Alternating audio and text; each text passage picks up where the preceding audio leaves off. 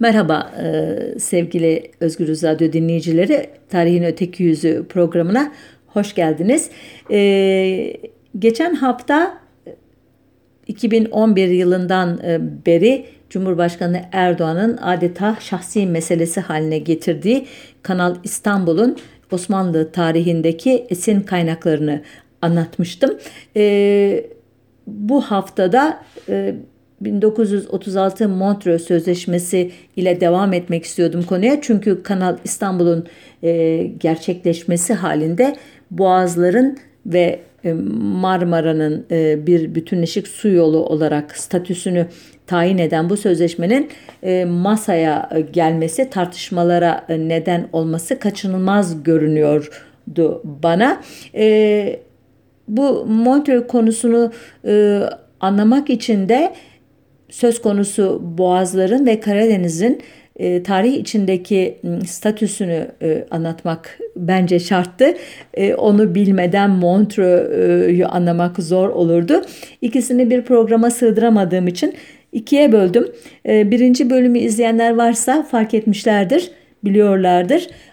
E, Ege Çanakkale Boğazı, Marmara, e, bugün İstanbul Boğazı dediğimiz oluşum ve Karadeniz'in bütünleşik tarihini antik dönemden başlayarak e, Roma, e, Bizans, Osmanlı egemenlik dönemlerinde aldığı şekli köşe başlarıyla da olsa köşe taşlarıyla da olsa anlatmaya çalıştım ve hikayeyi 10 Ağustos 1920 tarihli Sevr Anlaşması'nın e, uygulanmayan maddeleriyle e, noktalı virgülle bitirmiştim. E, bu programda da bıraktığım yerden devam edeceğim.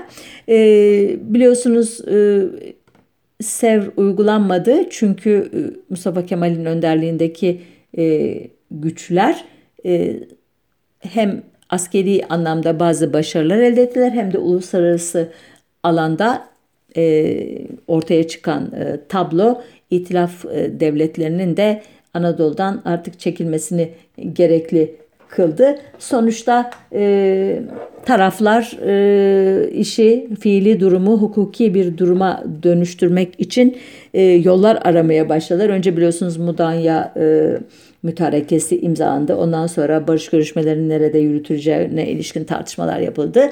E, İtilaf devletleri e, Lozan'da toplanması e, gereken e, barış konferansına bir taktik hata yaparak ya da e, aslında öyle olmasını istedikleri için kasıtlı olarak e, hem İstanbul hükümetine hem de Ankara hükümetine davette bulundular. Mustafa Kemal bu e, durumu e, bir e, fırsata çevirdi ve 1-2 Kasım 1922'de saltanatı ilga ederek bu iki başlılığı sona erdirdi. Ardından e, Lozan'a gidecek heyet seçildi. E, baş delegeliğine İsmet e, Bey, ikinci delegeliğine Doktor Rıza Nur e, getirildi bu heyetin. İşte 33 kişilik işte danışmanlar, milletvekilleri, uzmanlar vesaire gibi takviyelerle hazırlanan ekip e, Lozan'a doğru yola çıktığında e, onlardan önce davranan İngiltere temsilcisi Roald Curzon ile Fransa temsilcisi Poincaré e, Lozan'da toplanacak e, konferansın e, davet kimlerin davet edileceğini önceden tespit etmişlerdi.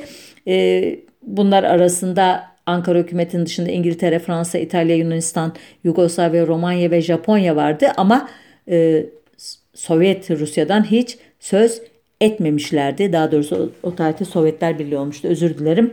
E, onlardan hiç söz etmemişlerdi. Amaç e, konferansta oluşabilecek bir Türk-Sovyet cephesini önlemekti. Bu gerçekten çok mümkündü. Bildiğiniz gibi milli mücadele e, Sovyet Rusya'nın çok ciddi e, miktarlardaki para, mühimmat, silah ve çeşitli malzeme yardımlarıyla kazanılmıştı. Bunun hikayesini de belki bir ayrı programda ele alırız.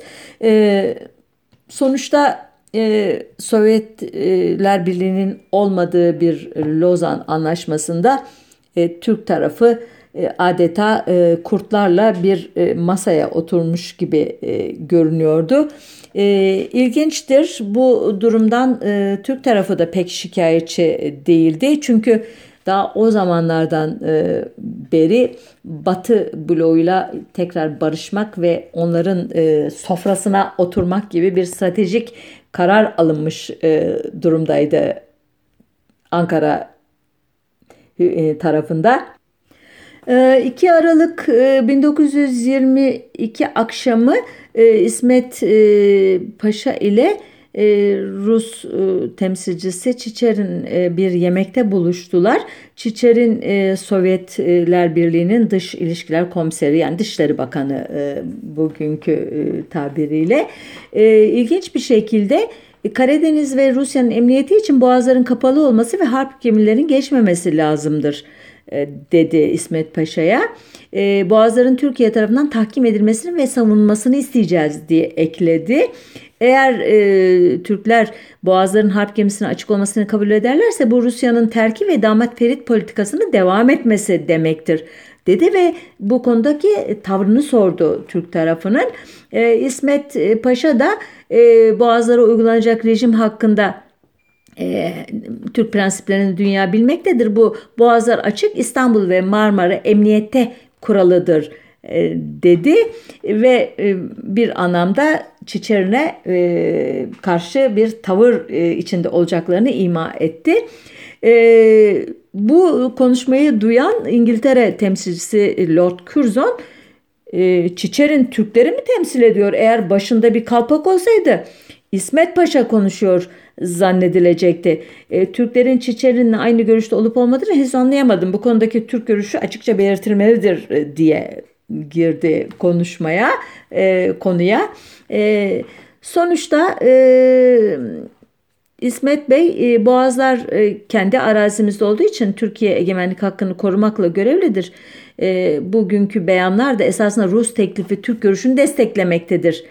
Türk TRT önce bütün teklifleri dinleyecek, inceleyecektir deyince Lord Curzon biraz daha şaşırdı ve ertesi sabah tavrını çok net bir şekilde koyarak Çiçeri'nin önerilerini reddetti.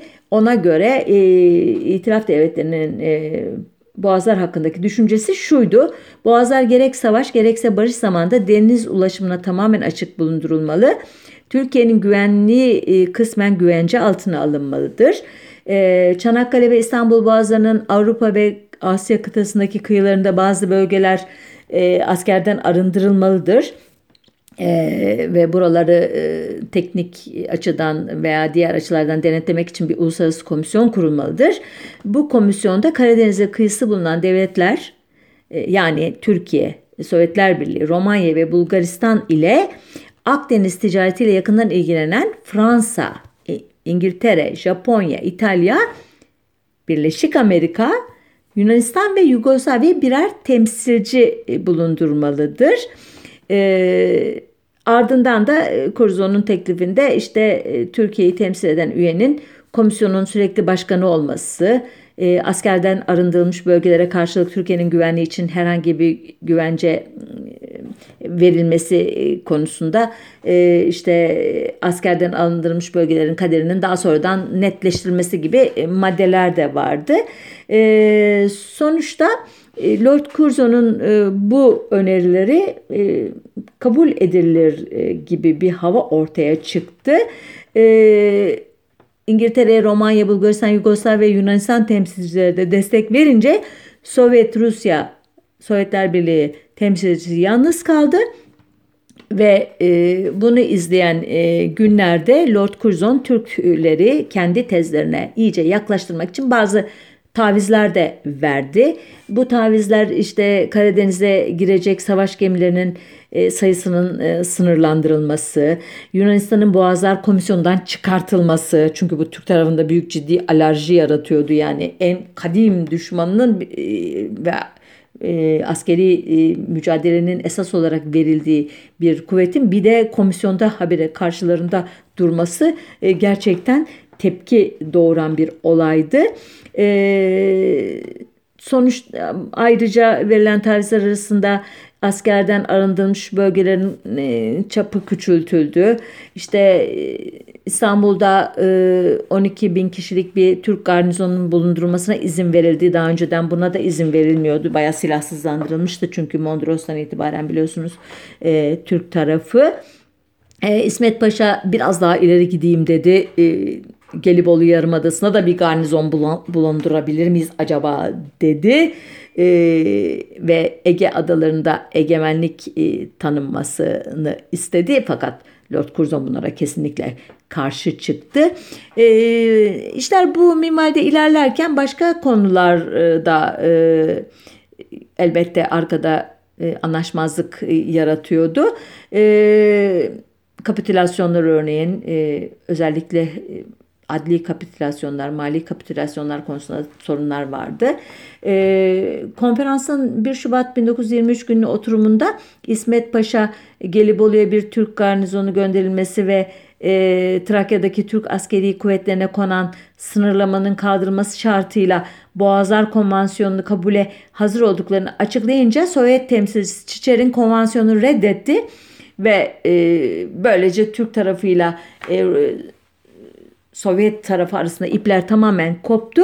Fakat e, konferans kapitülasyonlar meselesi yüzünden 4 Şubat 1923'te kesintiye uğradı. E, arada birçok önemli şey oldu. Özellikle e, Türkiye siyaseti açısından onlara hiç değinmeden hızlıca bir ay sonra, bir buçuk iki ay sonrasını atlıyorum.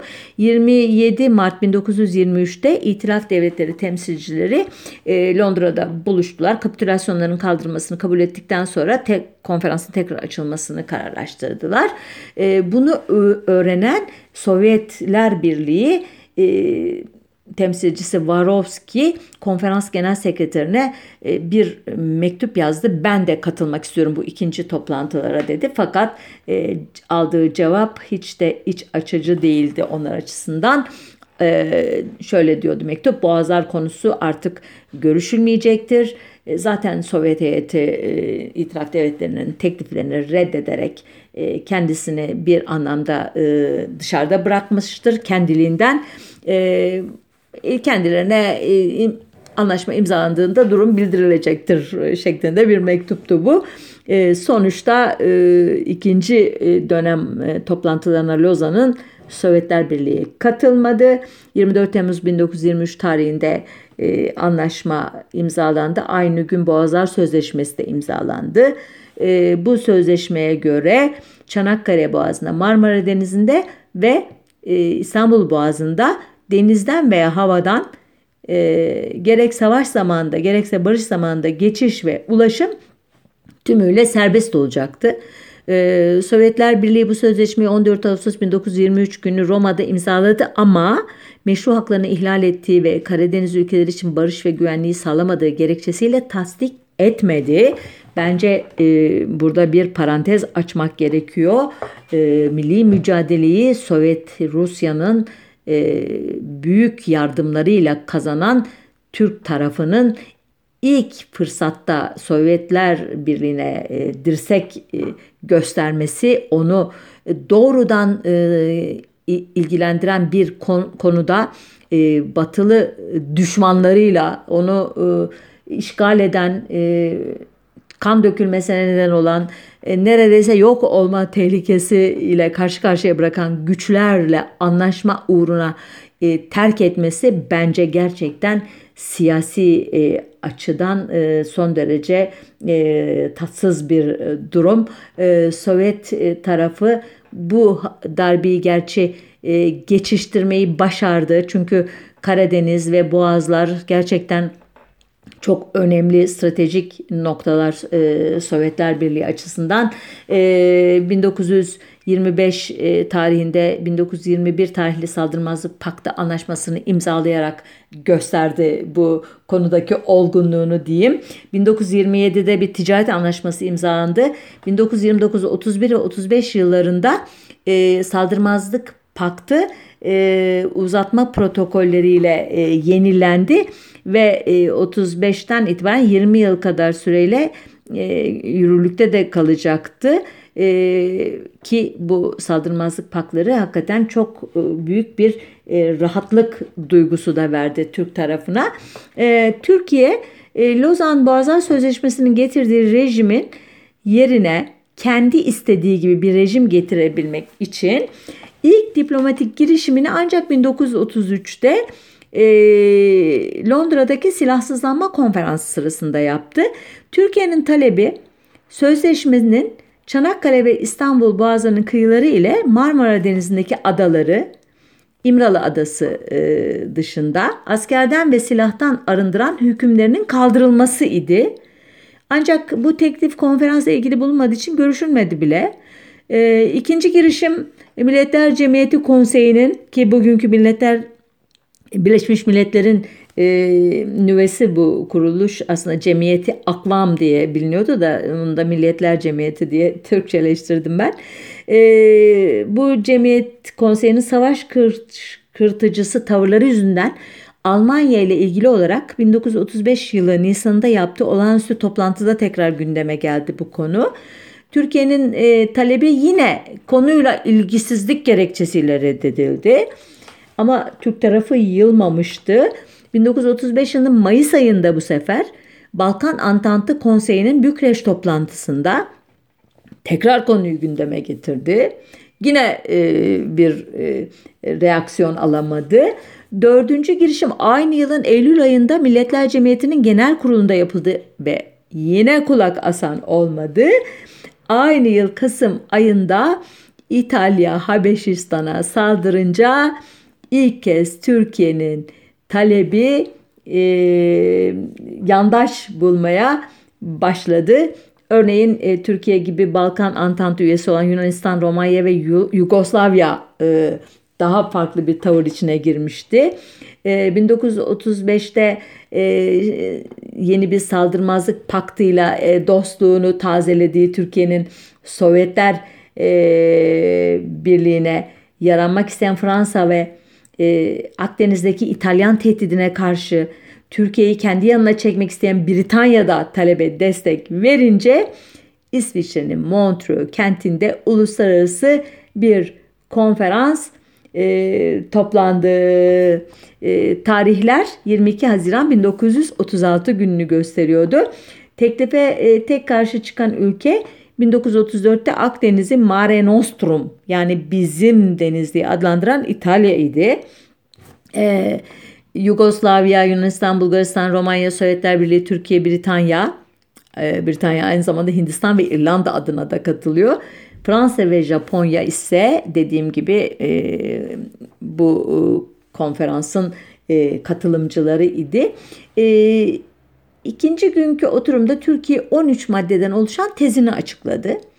Ee, buna göre boğazları askersiz durumdan çıkarmak, tahkim etmek, buralarda asker bulundurmayı ve burada Boğazlar Komisyonu'nun kaldırmasını istemek vardı bu maddeler arasında. Ayrıca Karadeniz'e kıyısı olan ve olmayan devletlerin boğazlardan geçmeye izinli olan e, deniz kuvvetlerinin en yüksek ölçüde sınırlandırılmasını istiyordu Türkiye.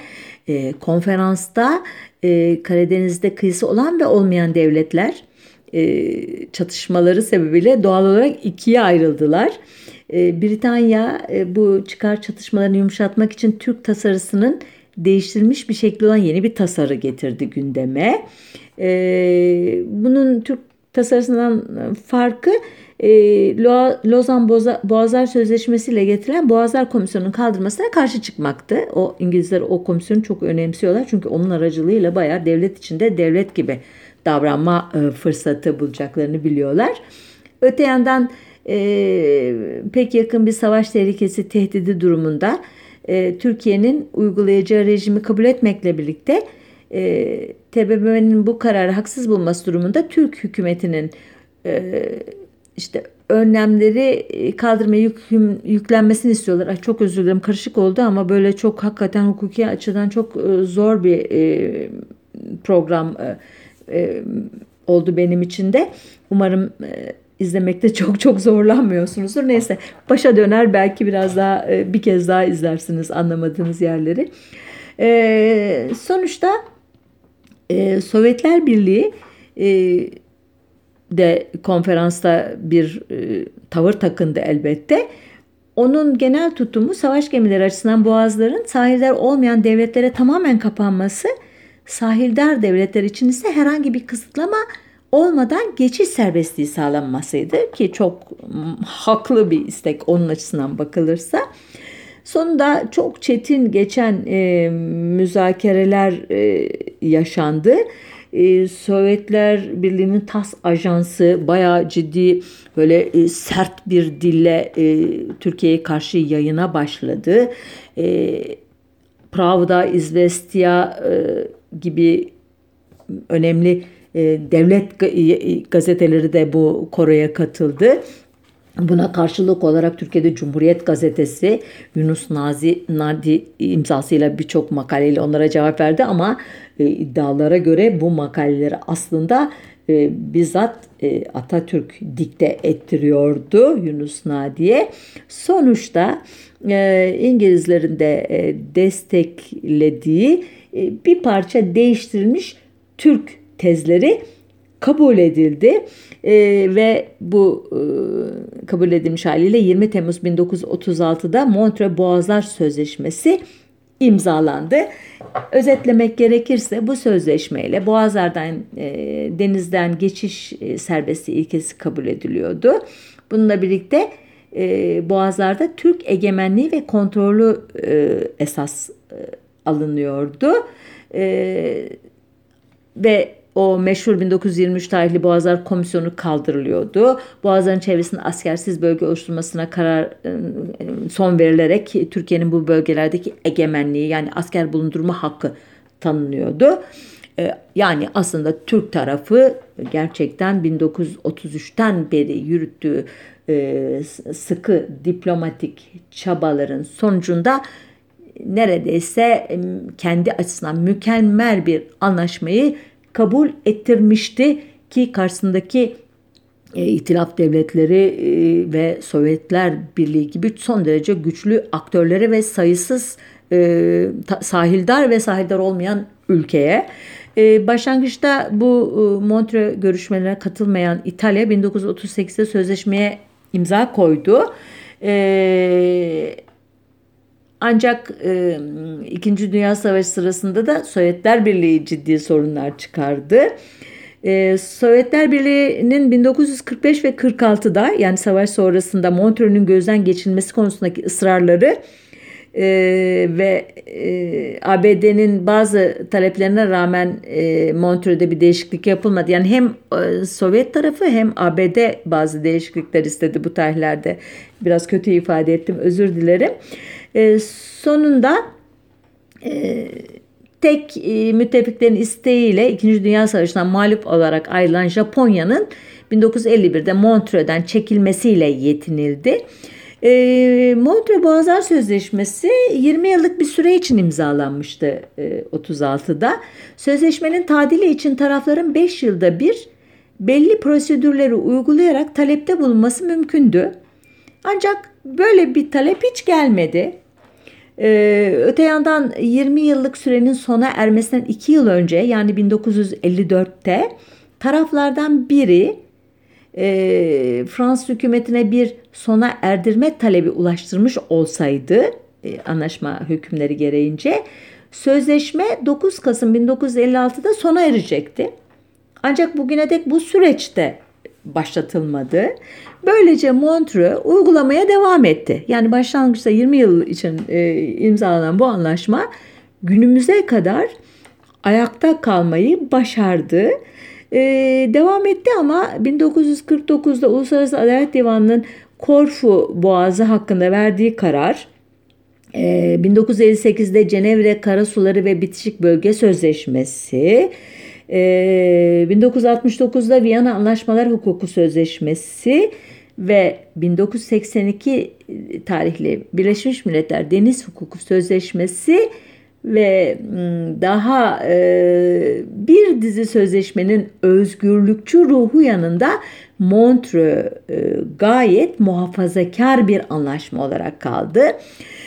Yani bu sözünü ettiğim anlaşmaların ruhu esas alınsa idi defalarca Montreux masaya yatırılıp e, yeniden e, şartların belirlenmesi için baskı yapılabilirdi ama buna ne ABD ne imzacı ülkeler ne de e, eski imzacı ülkelerden doğan yeni ülkeler e, Montreux'ün değiştirmesi konusunda Türkiye'yi sıkıştırmadılar. Çünkü mevcut durum herkesin işine geliyordu. Dahası Montreux ortadan kalkarsa yerine nasıl bir sözleşmenin e, konacağını da kimse bilmiyordu.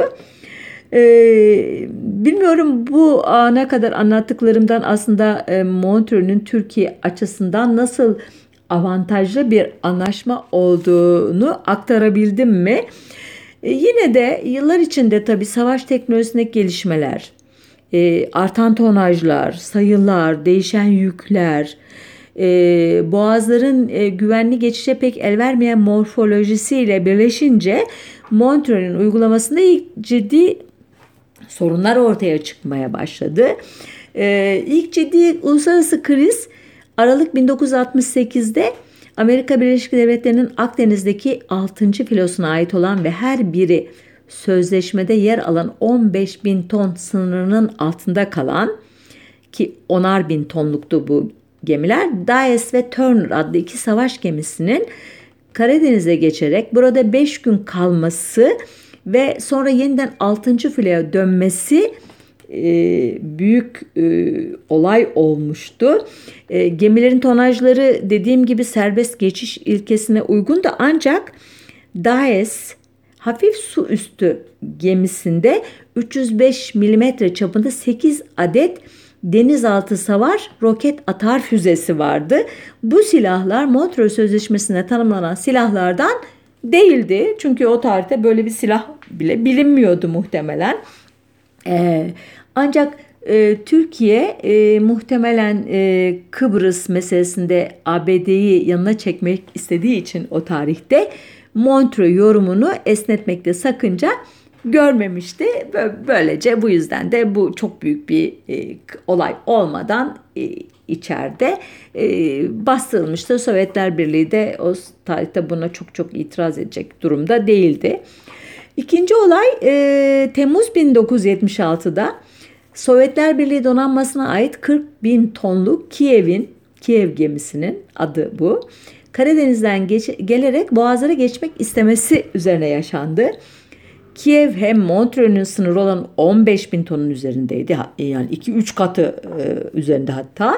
Hem de sözleşmede tanınan gemi türleri arasında değildi. Ruslar bu yüzden gemiyi denizaltı savar kruvazör olarak e, nitelemişlerdi. Halbuki Kiev gemisini bu türe sokabilecek tek özelliği bir adet ikili ASW türündeki füze rampasıyla konvansiyonel rampalarıydı. E, bu durum uluslararası bir kriz yarattıysa da e, haşhaş yasağı ve Türkiye'nin Kıbrıs'a müdahalesine destek vermediği için Johnson mektubu hatırlarsanız çok ünlü bir e, itiraz mektubudur. Bu yüzden ABD'ye kızgın olan Türkiye geminin transit geçiş yapmasına izin vermişti. E, bu da bu sefer de kaşlar Amerika tarafında kalktı elbette. E, bu iki e, krizin dışında 1960'dan günümüze kadar 250 kadar da kaza yaşandı bu büyük su yolunda. E, en büyük kaza e, işte son zamanlarda e, AKP iktidarının Kanal İstanbul'u meşru kılmak için habire hatırlattı. 15 Kasım 1979'daki e, Independenta e, e, gemisinin patlaması ki bu küçük bir Yunan şilebiyle Haydarpaşa açıklarında çarpışan Roman bandıralı bir gemi Independenta. Bu patlama sırasında 41 Roman denizci ölmüş. İstanbul'da binlerce evin camları kırılmış. Tankerden dökülen petrol haftalarca yanmıştı. Ben de e, İstanbul'a çok yeni gelmiştim o tarihte. E, izlemiştim bu yangını. Gerçekten e, çok etkileyici bir olaydı. E, dağısı geminin çirkin batığı Haydarpaşa önlerinde 10 yıldan fazla kaldı. Fakat gerçekten bu olayın e, e, muadili olan çok fazla da olay yaşamadı o tarihten sonra. Yine de saymakta yarar var. Hani e, tarihçiyiz nesnel e, bilgi vermekle yükümlüyüz. 28 Ekim 1988'de Panama bandıralı Blue Star adlı tanker ile Türk bandıralı e, Gaziantep tankeri ahır kapı açıklarında çarpıştılar. Blue Star'daki 1000 ton amonyak gazı denize ve havaya karıştı.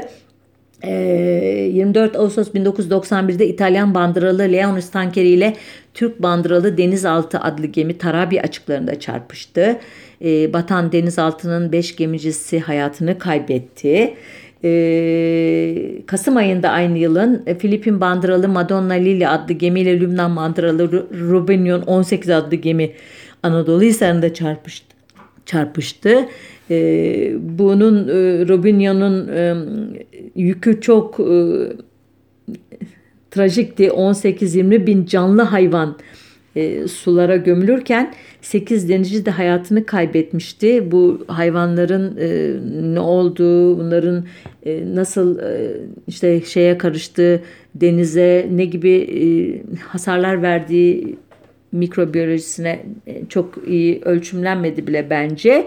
Eee Kazan benzeri yine Çanakkale Boğazı'nda oldu. Yine canlı hayvan yüklü e, Lübnan bandıralı Rabunion 14 adlı gemiyle Roman bandıralı e, bir gemi çarpıştı.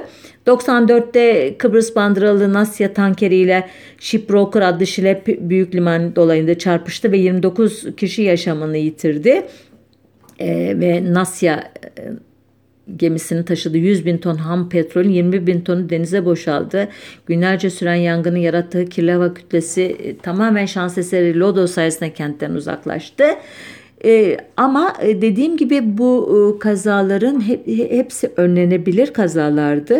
E, e, kılavuz kaptan alma mecburiyeti sıkı takip edilseydi, işte e, bütün kontrolleri yapılsaydı, e, güzergah e, uydudan veya karadan e, izlenebilseydi ki bunların yapılması son derece e, kolay şeylerdi bu söz konusu tarihlerde bu kazalar e, rahatlıkla önlenebilirdi.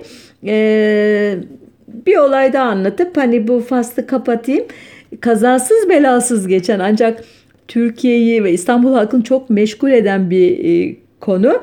E, bu aktaracağım olay Ukrayna tarafından güya gazino yapılmak üzere Çin'e satılan Varyak adlı dev uçak gemisinin 1 Kasım 2001'de e, Montreux'u ihlal ederek boğazdan geçilmesi olayı e, e, ben de izlemiştim. Gerçekten müthiş bir e, e, gemiydi bu Varyak. E, Türkiye, Çin ve Ukrayna tarafından hem gemi motorsuz ve silahsız denilerek hem de Çin'den gelecek milyonlarca turistle e, kandırılmıştı Türk tarafı. Aslında geminin motorsuz olması bence sorundu. Çünkü e, böyle bir kütleyi e, denetlemek başka e, araçlara kalıyordu. Nitekim dev gemi 21 tekne ve 11 romork eşliğinde İstanbul Boğazı'ndan geçirirken herkes solunu tutmuştu. Çünkü geminin kontrolden çıkması halinde yaşanacak facianın boyutlarını kimse tahmin edemiyordu. Ancak daha sonra e, gemiyi gazino yapma vaadiyle 20 milyon dolara açık arttırmada satın alan Chonlot adlı seyahat şirketinin Çin ordusunun kurduğu kağıt üzerinde bir şirket olduğu ortaya çıktı.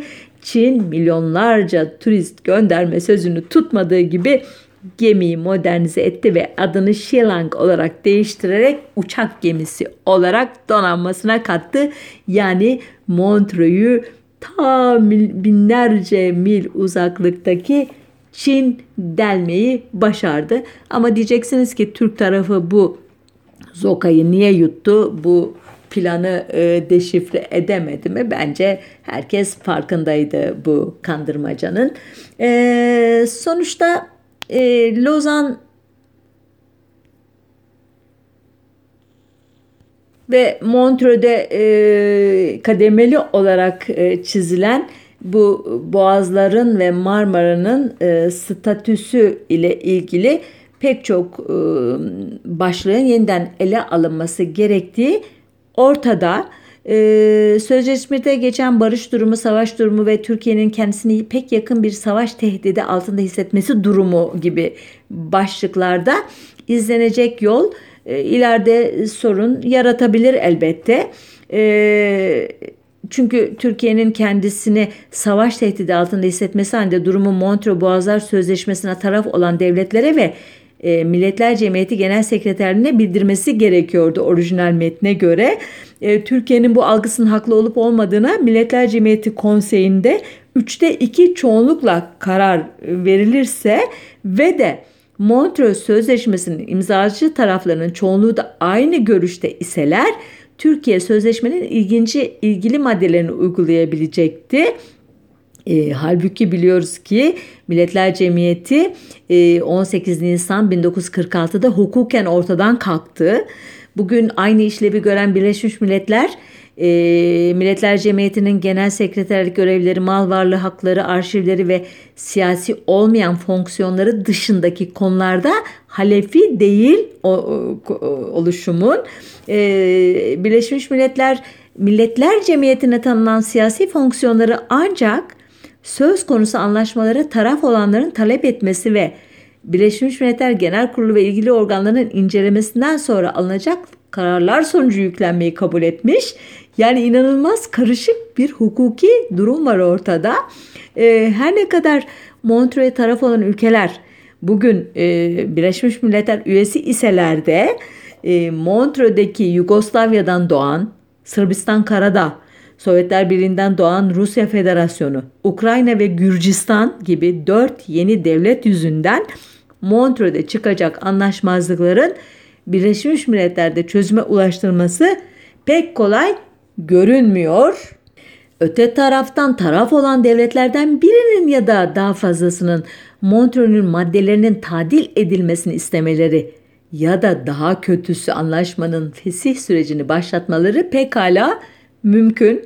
Ee, yani Türkiye dimyata pirince giderken evdeki bulgurdan olmamak için Montreux'ün uluslararası platformlarda tekrar elde edilmesi pek zor hatta imkansız nitelikteki avantajları ile boğazların e, çevre, can ve mal emniyeti gibi konulardaki dezavantajlarını e, bir terazinin iki kefesine koyup tarttığı için e, bugüne dek hoşuna gitmeyen konularda sesini yükseltmek yerine iç hukuk yollarını kullanmayı tercih etti. E, bazı çevrelerin e, ihlali olarak değerlendirdiği 1994 tarihli e, Boğazlar ve Marmara bölgesi deniz trafik tüz, düzeni hakkındaki tüzük örneğin bu fasıldan bu tüzük 98'de tadil edildi ve adı Türk Boğazları Deniz Trafik Düzeni Tüzüğü oldu. Ee, bu tüzüğün hukuki sorunlarını uzmanlara bırakarak sözümüzü bağlarsak bugün olmasa bile yarın enerji sorunu yüzünden muhtaç olacağımız e, Rusya Federasyonu ile e, tüm batı karşıtı söylemlerimize rağmen e, askeri, ekonomik ve siyasi açıdan göbekten bağlı olduğumuz ABD'nin e, Montreux'ün hukuki boşluklarını bahane ederek Türkiye'yi köşeye sıkıştırmaları pekala mümkün. E, hele de e, bölgemizde işte Akdeniz çanağında Kıbrıs civarında bulunan doğal gaz e, yatakları yüzünden Yunanistan'la efendime söyleyeyim e, savaş e, e, ihtimalinin ortaya çıktığı işte Libya ile imzalanan e, mu, neydi? E, münhasır bölge anlaşması dolayısıyla bu e, savaş durumunun neredeyse bütün Akdeniz'i e, tehdit eder hale geldiği günlerde e, hem Amerika'nın hem e, Rusya'nın e, Montreux gibi bir ayak bağından kurtulmak için fırsatları değerlendireceklerini tahmin etmek zor olmasa gerek. Bu nedenle e, Kanal İstanbul inadı e, yüzünden Montreux Anlaşması'nın tekrar gündeme gelmesi e, risklerini tarafların iyi değerlendirmesi gerekiyor. Beni ilgilendiren bir boyutu yok elbette olayın. Ben sadece tarihçiyim gazeteciyim. Sadece size e, geçmişte yaşananları aktarmakla yükümlüyüm. Bunların ihlali e, durumunda ortaya çıkacak durumları değerlendirmek elbette e, e, hepimizin ilgilenmesi gereken bir şey ama e, kendimi tarihçi olarak bu tabloda farklı bir yere koyma hakkını görüyorum. Sonuçta e, Türkiye'nin devlet adamı sıfatı taşıyan şahsiyetlerinin ulusal çıkarlar ile uluslararası hukuku evlendirmek, onların uyumlarını sağlamak e, gibi bir görevleri olduğunu e, söylüyor bize e, siyaset bilimi. E, bu e, Kanal İstanbul tartışmalarını Montreux e, tartışmalarıyla birlikte e, düşünmek sanıyorum önümüzdeki günlerin konusu olacak. Burada nokta koyayım. Haftaya bir başka konunun öteki yüzüne bakmak üzere. Hoşçakalın diyorum. Derken de e, 2020 yılının 2019'dan daha kötü olmamasını diliyorum. Daha fazlasını dilemeye e, izin vermiyor e, mantığım. Maalesef e, çok kötü bir yıl yaşadık. E, bundan daha kötü olmasın yeterli benim için. E, savaşsız e, bir e, 2020 yılı bile e, çok önemli görünüyor. E, hoşça kalın diyorum. E, tekrar görüşmek üzere 2020 yılının ilk programında.